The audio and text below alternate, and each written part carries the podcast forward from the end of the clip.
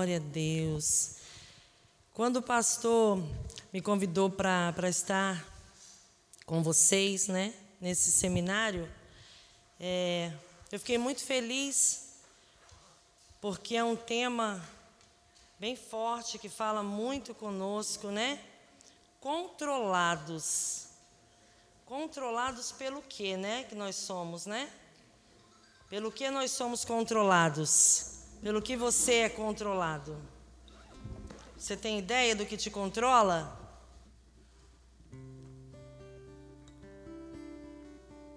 A gente fala sobre controle, né? É algo forte. Mas a gente tem que entender o que, que é esse controle. E o que eu quero compartilhar com vocês hoje se encontra lá no livro de Efésios 5, se você puder abrir.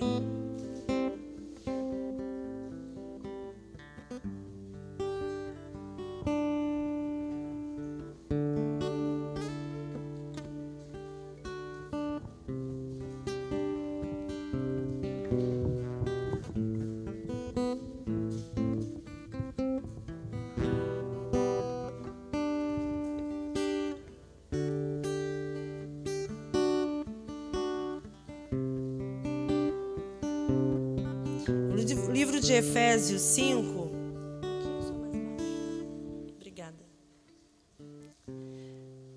Nós vamos ver aqui Paulo escrevendo essa epístola para, para, os, para os Éfesos, lá em Efésios, né? Ele escrevendo para o povo de Éfesos. E ele diz assim, no 18 do 5, ele diz assim, ó. E não vos embriagueis com vinho em que há contenda, mas enchei-vos do Espírito. E o que, que a gente entende aqui quando fala sobre encher do Espírito? Olha só, tudo aquilo que te enche, te controla. Porque ele diz antes: não me embriagueis com vinho, mas enchei-vos do Espírito. Tudo aquilo que nos enche, nos controla. Quando você, talvez você veio do mundo ou já teve experiência de beber bebida alcoólica. Quem aqui já foi do mundo e bebeu? Eu também. E quando eu bebia, o que que acontecia? O que me dominava? A bebida. Então eu estava cheia de álcool e o que dominava a minha vida naquele momento era o álcool. Era o que estava dentro de mim, era o que estava me enchendo, era o que me dominava. E hoje eu quero trazer um entendimento para nós o que é ser cheio do Espírito Santo. O que é ser controlado pelo Espírito Santo? Porque às vezes a gente fala assim, mas eu tenho o Espírito Santo. Não, ter nós temos, nós vamos ver lá mais para frente um pouquinho. Mas primeiro nós temos que entender o que é ser controlado. A palavra ela, controlado, ela quer dizer examinado, fiscalizado, inspecionado. Às vezes a gente acha que uma pessoa controlada, ela ela está totalmente sem vontade. Não, ela não está sem vontade. Ela sabe o que está fazendo, ela tem o discernimento, mas ela opta em se deixar ser controlado por algo ou por alguém. Ela é fiscalizada, ela é, como eu li aqui, examinada, inspecionada. Isso é a definição da palavra controlado. Aí nós vamos é, destrinchá-la mais um pouquinho, né? Quer dizer, dominado. Eu achei tão bonito, né, quando eu fui pesquisar o, o que significa dominado. É, é, está embaixo de uma autoridade e poder. Olha só. É você estar embaixo de uma autoridade ou de um poder. Então, você ser controlado é você ser dominado. Você ser dominado é você estar embaixo da autoridade de alguém ou do poder de alguém. E diz também que a plenitude. Então, você ser controlado, você ser dominado, você ser pleno. Olha, pleno o que quer dizer? Cheio, repleto, inteiro, completo, preenchido. Primeiro nós temos que entender o que que Paulo quis dizer à igreja de Éfeso. O que que ele quis transmitir àqueles irmãos lá, quando ele disse: "Enchei-vos do espírito". O que que ele quer dizer? Deixe-se ser controlado pelo Espírito Santo. Deixe-se, nós temos que deixar. Nós lemos aqui que a explicação é fiscalizado, é inspecionado. Então nós sabemos o que está acontecendo. Não é uma pessoa cega, não é uma pessoa sem nenhum discernimento, não, pelo contrário. É uma pessoa que enxerga, que tem o discernimento das coisas, mas opta por ser dominado pelo Espírito Santo. Só que há um porém. Ele diz: Não enchei-vos, não se embriagueis, não deixe o vinho tomar conta. O que, que ele quer dizer? Que para ser cheio do Espírito Santo, nós não podemos estar cheios de outra coisa. Nós temos que estar vazios para ser cheio. E às vezes o que nos enche, o que está dentro de nós, impede que a gente seja cheio do Espírito. Impede que o Espírito Santo venha transbordar na nossa vida venha controlar a nossa vida. Paulo aqui, ele é bem, ele é bem claro quando ele começa a explicar para esse povo o que é ser cheio. Olha aqui, ele diz, né? Enchei-vos do espírito. Ele deixa bem claro isso. E aí nós vamos ver que em Tiago 3, 11, ele fala sobre que dentro de nós ou em uma pessoa não pode jorrar duas águas. De uma fonte não pode vir uma água doce e uma água salgada. Não pode. Então, o que que Paulo diz para gente aqui? Ele diz o que Tiago diz: que nós temos que decidir ou ser cheios do Espírito ou ser cheio das mazelas do mundo. Nós podemos ser cheios do Espírito e podemos ser cheios de ira. Podemos ser cheios de inveja, podemos ser cheios de mágoa, cheios de falta de perdão, cheios de rancor, de ressentimento, de mentira, de engano. E quando estamos cheios das mazelas, das coisas da carne, da concupiscência da carne, não há lugar para ser cheio do Espírito.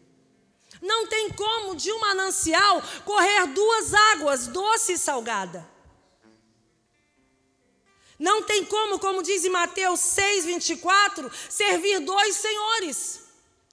Se nós vamos servir a um, é esse que nós vamos servir, porque se servirmos a dois, vamos aborrecer a um dos dois. E a palavra de Deus diz que o Senhor não divide a glória dele com ninguém. Então, ou é Deus ou é o diabo, ou é Deus ou é o mundo, ou é Deus ou é o pecado. E aí Paulo ele vai falar, ele vai explicar isso, né? Ao povo da igreja, ele começa a, a, destrinchar, ele começa a falar várias coisas com as pessoas de lá, e nós vamos ver isso. Olha, Paulo ele escreve no 1, nós vamos ver no 1, 1, olha só, ele está escrevendo aos fiéis. Ele está escrevendo ao povo santo. Ó.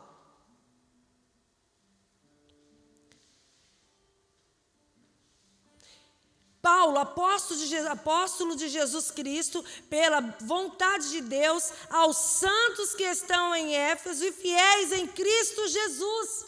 Olha, ele está falando aqui com crente, ele está falando aqui com o povo de Deus.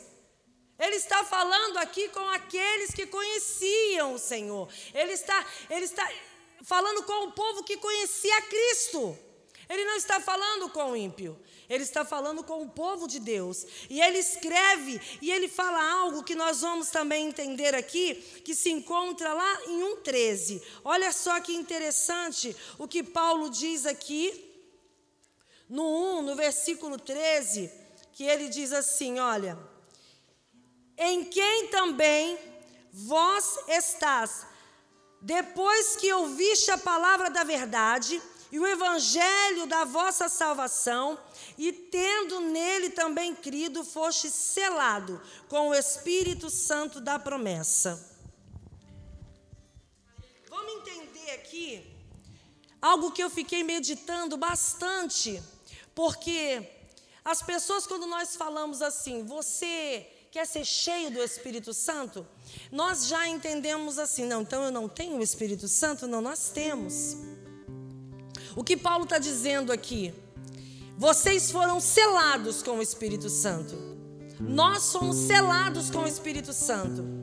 Como que eu fui selado? Ele diz aqui, olha, ele é bem claro aqui, ó em quem também vós estás, depois de ouvirdes a palavra da verdade. Quando nós ouvimos a palavra da verdade, que é a palavra do Senhor, o evangelho da vossa salvação. Por que Paulo diz da vossa salvação? Porque não existe outra doutrina que propague uma salvação eterna. Não existe outra palavra que vá nos levar à salvação eterna. Então, para que não haja dúvida, Paulo ainda diz: essa aqui, ó, o evangelho da vossa salvação, que tende nele também crido. Então, quando nós ouvimos a palavra da verdade, quando chega até nós o entendimento da salvação e nós cremos, somos selados. Esse é o selo nós recebemos o Espírito Santo sobre nossas vidas. Isso é ser selado. Aí nós vamos entender o que é um selo. Um selo é uma coisa, você ser cheio é outra.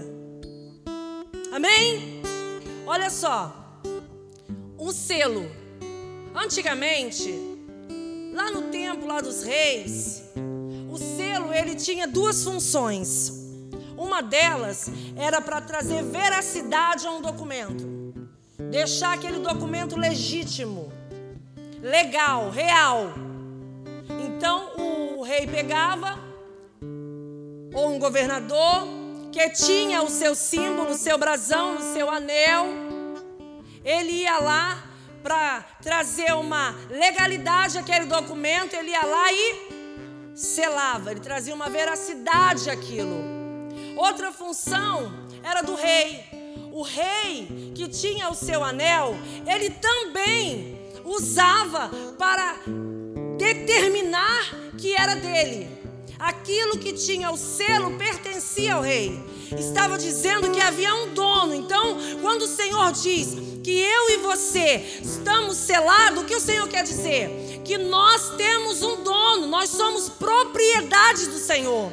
É isso que o Senhor quer dizer, que nós somos selados a partir de agora, a partir do momento que nós ouvimos a palavra. A partir do momento que nós palavra da salvação e aceitamos e cremos nela, nós recebemos o selo. Sabe o que esse selo quer dizer? Que você tem um dono. Esse selo, ele quer dizer que eu e você temos um dono, somos propriedades do Senhor a partir de agora. Amém? É isso que esse selo quer dizer para nós, que nós somos propriedades do Senhor. Esse selo, ele vem como um penhor. Ele vem para dizer assim, olha, esse é salvo, esse é remido, esse é meu filho, esse é habitação minha, esse é resgatado por mim. É isso que o selo diz. Até aí nós entendemos o que é ser selado. Mas o que Paulo diz aqui, Paulo diz que nós temos que ser cheios. Cheios, plenos, repletos. É isso que Paulo quer dizer. Sabe o que, que Paulo quer dizer? É que nós não temos que ter o Espírito Santo, mas sim Ele nos ter. Quando eu tenho algo, eu exerço domínio sobre aquilo. Quando algo é meu, eu exerço uma autoridade. Filho, vem cá um pouquinho, por favor.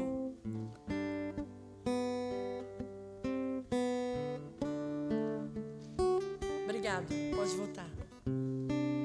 É meu filho.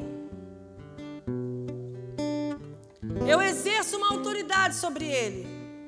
E é isso que Paulo diz aqui. Que ele diz é que nós temos que ser cheios para que o Espírito Santo exerça uma autoridade sobre nós, um domínio sobre nós, porque quando somos cheios do Espírito, não há lugar para o mundo. Quando somos cheios do poder de Deus, não há lugar para o pecado. O pecado não tem lugar na vida de um cristão que é cheio do Espírito Santo. A mentira não tem lugar na vida de um filho que é cheio do Espírito Santo. O engano não tem lugar. A mentira, a murmuração, a fofoca. Sabe aquela pessoa que é cheia do Espírito Santo? Ela perdoa muito mais fácil muito mais rápido aquele que não é cheio. Porque é o Espírito Santo que domina. É o Espírito Santo que conduz, que direciona. Isso é ser cheio do Espírito Santo. E olha, se nós formos continuar vendo aqui, nós vamos ver que não é um conselho, é uma ordenança que ele dá. Porque você vai ver, depois ele vai falando várias coisas, várias ordens que ele vai dando vários mandamentos. Então ele diz: enchei-vos do Espírito. Não é uma opção, porque entenda: um cristão que não está cheio do Espírito está cheio de alguma coisa. E ele disse isso aqui para o povo de Deus. Então quer dizer que havia muitos que não estavam cheios do Espírito Santo. E ele fala que nós temos que ser cheios. É uma ordem, não é uma escolha. Aí nós vamos ver em João 14, 26, 16, 7, 15 26, que o Espírito Santo, quando ele entra, ele vem para consolar. Foi o que o Senhor disse. Ele é consolador. Então, olha só: se eu não tenho lugar, se eu não dou lugar para as coisas do mundo e dou lugar para o Espírito Santo, o que acontece? Eu tenho um consolador. Quem consola é o quê? Quem consola é amigo. Quem consola cuida. Quem consola ama. Quem consola não abandona. Essa é a função dele. Por isso que Jesus disse: Eu tenho que ir, porque enquanto eu não for, o consolador não vem mas ele virá e ficará com vocês até a consumação, até, até para, ele diz algumas versões para sempre.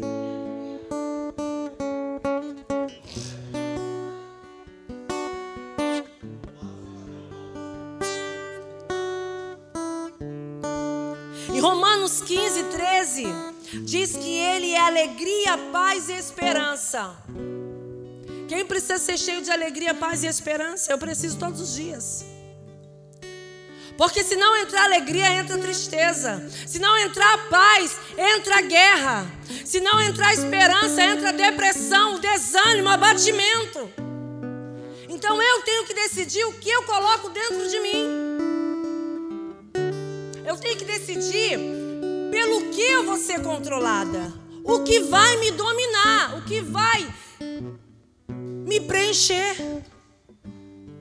Nós, como cristãos, nós temos que ter esse entendimento. Hoje nós vemos muitos cristãos na igreja, muitos irmãos vazios. Como que a senhora sabe, pastora? Porque você olha para a vida, é uma vida de mesmice. Quando Paulo diz enchei-vos, ele não diz uma vez só. Encher no original quer dizer todos os dias, quer dizer uma vida de renovação. É uma vida de experiência com Deus. Tem irmãos que você chega para conversar, ele vai te contar um testemunho de 20 anos atrás.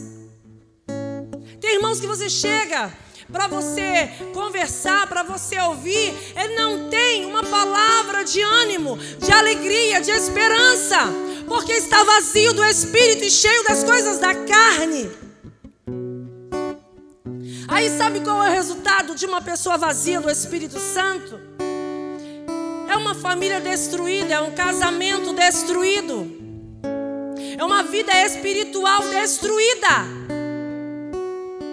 Porque se você não se encher do Espírito Santo, alguma coisa vai te preencher. Alguma coisa vai tomar conta da sua vida. Aí hoje nós encontramos muitos casamentos destruídos. Muitos lares destruídos. Filhos que não respeitam mais pai e mãe. Filhos que já abandonaram o Evangelho, já abandonaram a Cristo. A esposa que não honra o marido, o marido que não honra a esposa, porque estamos cheios das coisas mundanas, cheios de desejos, da concupiscência da carne. É isso que enche e aí acaba destruindo casamentos. Hoje nós ouvimos falar de tantos casamentos destruídos, de 20, 25, 30. Casou há quatro meses, já não está mais junto. Isso é ser cheio do Espírito Santo? Hoje nós olhamos para vidas espirituais destruídas, pessoas que não oram, pessoas que não buscam, que não há um relacionamento, estão sendo controladas pelo mundo,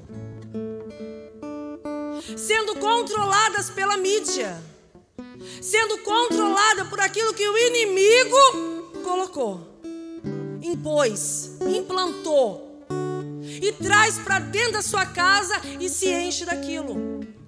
Se enchermos a nossa vida com coisas do mundo, a palavra de Deus diz que o mundo jaz o maligno. O diabo ele veio para matar, roubar e destruir. Se nos enchermos disso, o que vai ter na nossa vida é morte e destruição. Vamos ser saqueados. Talvez você pare e pense assim, pastora, há muito tempo atrás eu orava. Nossa, eu intercedia. Olha, há um tempo atrás eu buscava. Eu estava servindo a igreja, eu vinha, eu obedecia aos meus líderes. Eu tinha prazer em servir, mas hoje não, porque você estava cheio. Só que não é uma vez, é todos os dias. Temos que buscar todos os dias a renovação. Todos os dias temos que ser cheios. Aleluia! Palavra de Deus. Uma pessoa cheia do Espírito Santo, ela tem atitudes transformadas. Ela tem um pensamento transformado. Há um tempo atrás, eu conversando com o Senhor, eu falei para o Senhor assim: Senhor, eu quero sentir as coisas diferentes. Eu quero ter atitudes diferentes. Eu não quero agir por impulso. Eu não quero ser uma pessoa impulsiva, uma pessoa de rompante, sabe? Que alguém fala alguma coisa, pá, já estoura logo. Porque quem me dominava não era o Espírito Santo, era minha carne. Quando a pessoa é assim, quem domina é a carne. Eu falei com o Senhor, não quero ter essas atitudes. E aí o Senhor falou comigo. Mas ele falou tão claramente. Pra, aí eu falando para Deus, eu quero mudar minha atitude. Aí o Senhor falando, falando comigo, né? Então você vai ter que mudar outras coisas antes. Eu falei, o quê? Primeira coisa. Por que que a gente se explode, se estoura. Alguém falou alguma coisa para mim? Eu senti algo ruim. Pensei e agi. Amém? Eu senti algo, ou uma raiva, ou uma ira, ou uma mágoa, ou uma inveja. Eu senti e por eu sentir daquela forma, eu pensei: que raiva, vou pegar. Se eu pego, hum, se eu, eu atropelo. Não é assim? Aí quando você pensa assim, qual é a sua atitude? Você vai para cima. Você já estoura logo. O que, que é? Tu já transforma. Aí o Senhor falou para mim, eu falei, e aí, Senhor? Ele falou, então, você tem que mudar a maneira de sentir. Mas eu não consigo. Ele falou: então você tem que se encher do Espírito Santo. É só Ele que vai mudar a sua maneira de sentir. Quando você sente diferente, você pensa diferente, você age diferente. Só que isso você não consegue só. Eu tenho que te dar essa informação. Não consegue. Nós não conseguimos dominar essa carne. É o Espírito Santo que nos ajuda. Eu comecei a orar, eu comecei a jejuar para matar essa carne, dominar ela. E um dia, eu me lembro disso, eu que, o, o Alexandre quebrou um copo. E tinha uma amiga na minha casa. Uma amiga de 30 anos, amiga. E foi uma coisa tão simples, mas para vocês verem como fez a diferença. Pá, quebrou o copo. Era o copo, irmãos. Sabe aquele copo que você. Era o copo. Ele quebrou o copo e olhou para mim, tipo assim: tô morto. Já morri. E quando ele olhou para mim, eu fiquei olhando para ele com cara de paisagem, assim. Sentada na mesa, a minha amiga estava na minha frente, né? eu era gente não era casado, era só namorado. E eu me lembro que ela ficou assim para mim.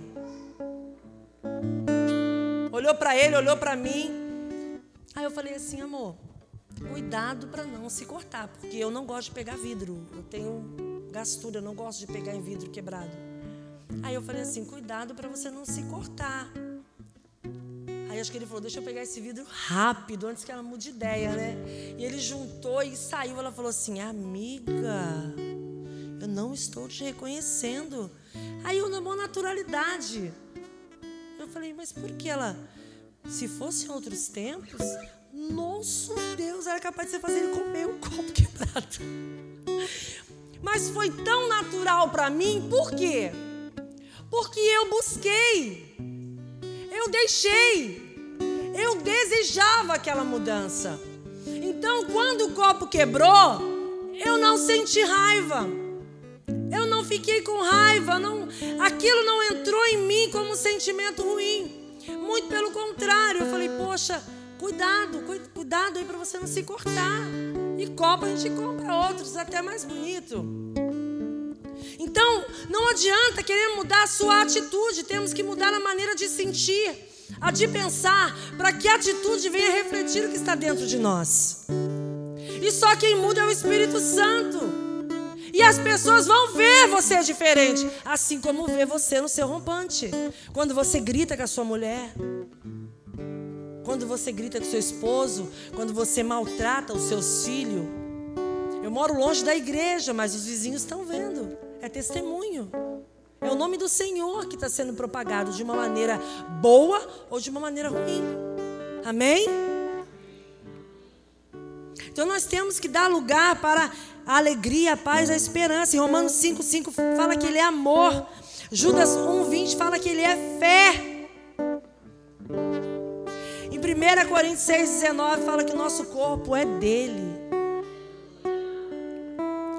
Então tudo tudo, a palavra do Senhor, tudo nos leva a sermos dele, dominados por ele, sermos cheios do Espírito Santo. Amém?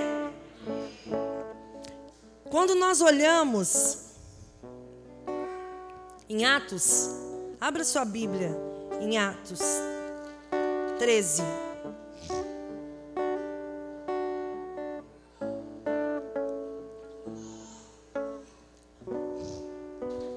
Eu acho tão interessante essa passagem. Diz assim: olha,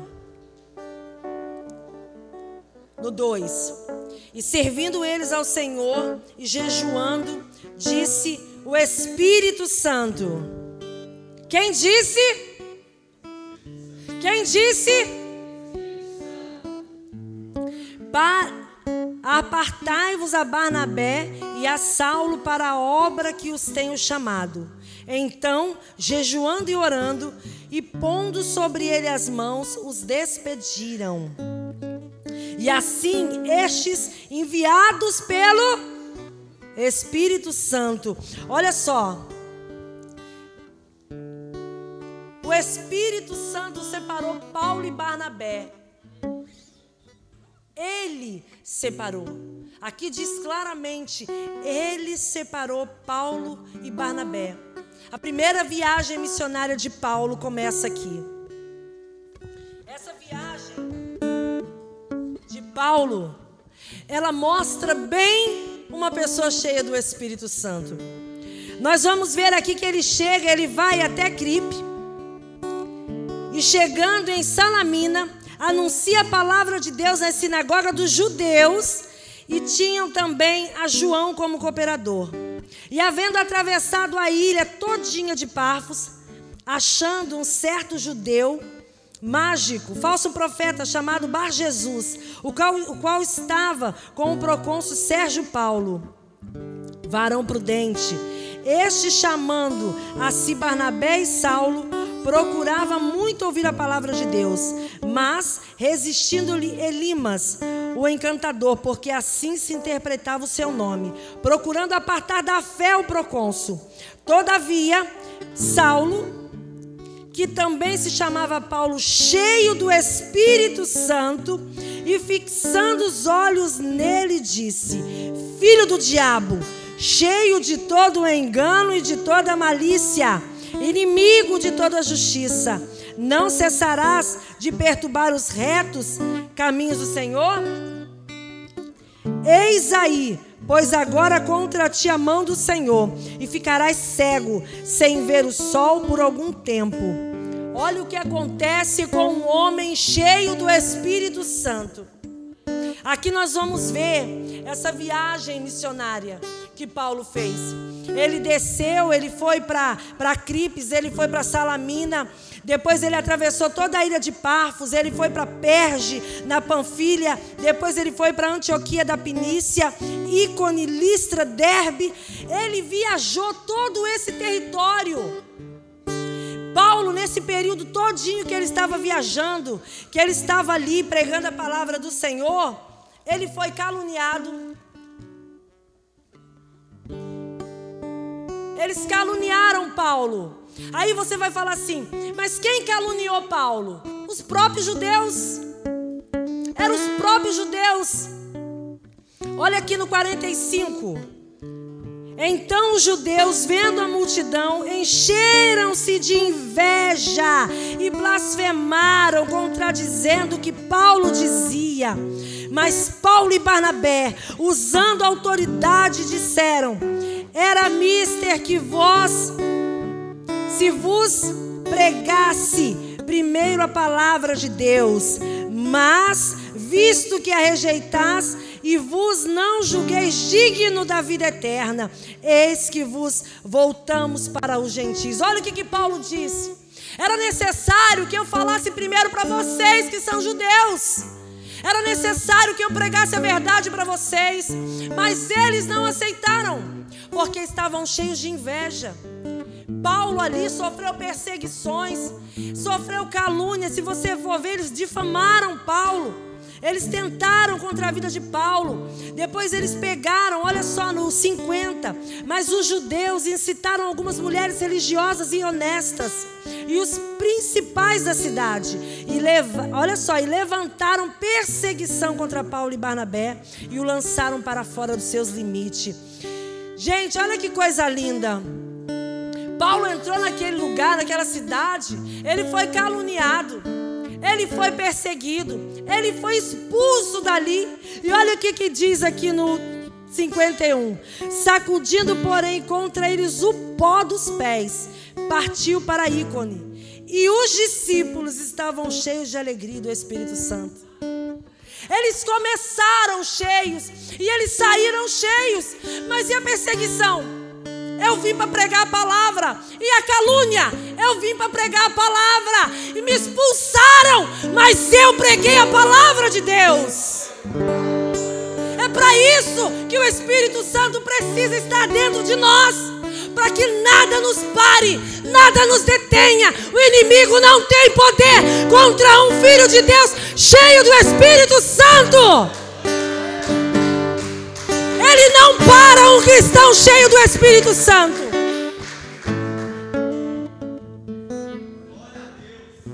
Persegue, persegue. Calunia, pode caluniar, pode mentir, pode desmentir as palavras de Paulo, podem colocar ele para fora, ó. Nem o pó dessa terra eu quero, mas eu, eu saio cheio do Espírito Santo.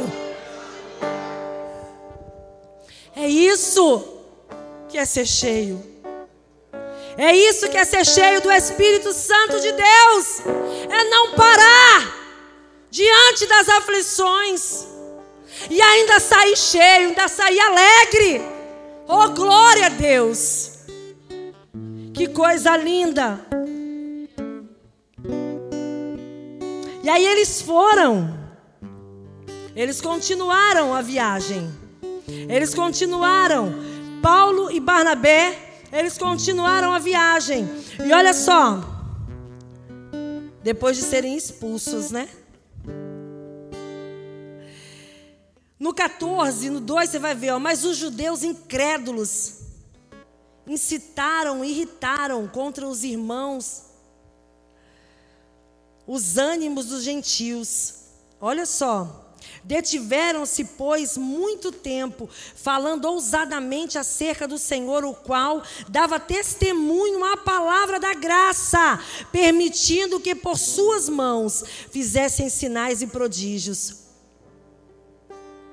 Depois de tudo isso, eles ainda foram lá e fizeram milagres, fizeram sinais e prodígios.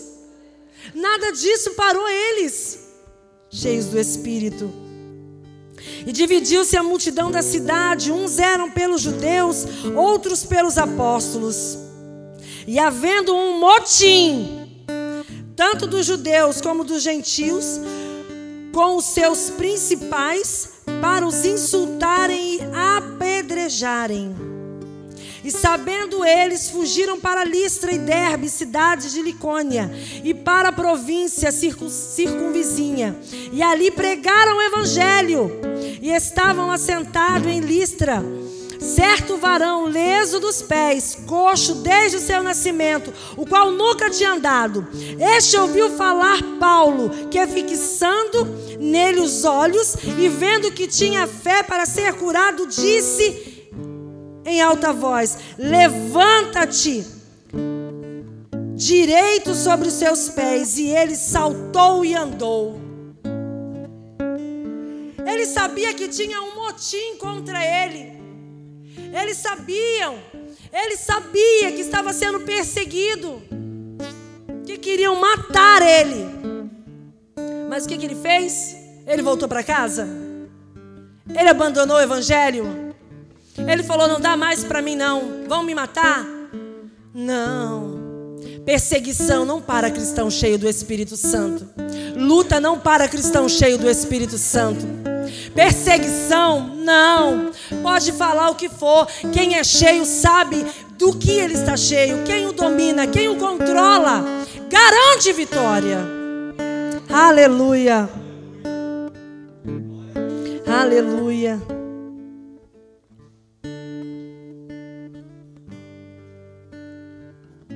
E depois eu estava vendo, eles vieram lá da, lá da Antioquia, eles vieram, lá de Ícone, atrás de Paulo para defamar ele, lá em Listra. Seguiram Paulo, seguiram Paulo para caluniar ele, seguiram Paulo para desmentir ele, foram atrás dele. É tipo assim: não, você não fez aqui, não vai fazer lá, não vou deixar, eu vou te perseguir, eu vou atrás de você. Mas Paulo não se atentou para isso. O que Paulo queria era pregar o evangelho. Apedrejaram ele, jogaram ele para fora da cidade. Ele se fingiu de morto. Depois ele levantou e falou: Quer saber? Eu vou continuar. Aqui diz que ele voltou para dentro da cidade. Ele não parou, ele continuou pregando o Evangelho, porque ele estava cheio do Espírito de Deus. E é isso que move um cristão. É isso que nos move. É isso que faz a diferença na nossa vida. Na hora da luta, na hora da prova, na hora da adversidade, você vai mostrar o que está dentro de você, o que, que te controla. É nessa hora, é na hora da perseguição. Muitos param por ser perseguidos, muitos param por ser caluniados. Mas aquele que serve a Deus, que é cheio do Espírito Santo, isso é um combustível. Sabe por quê? Porque você sabe que está agradando a Deus e está incomodando o inferno. Por isso o inferno quer te parar.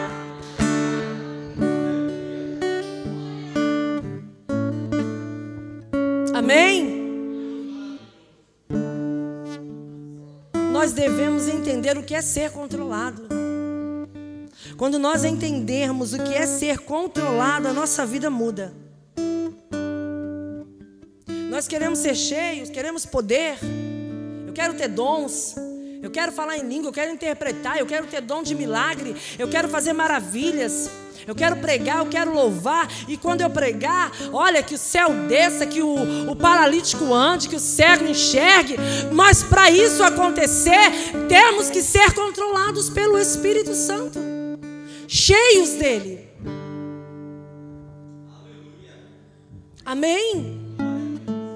Eu não sei o que tem controlado você. Mas eu quero dizer para você que ser selado não é ser cheio. Ser selado é ser habitação.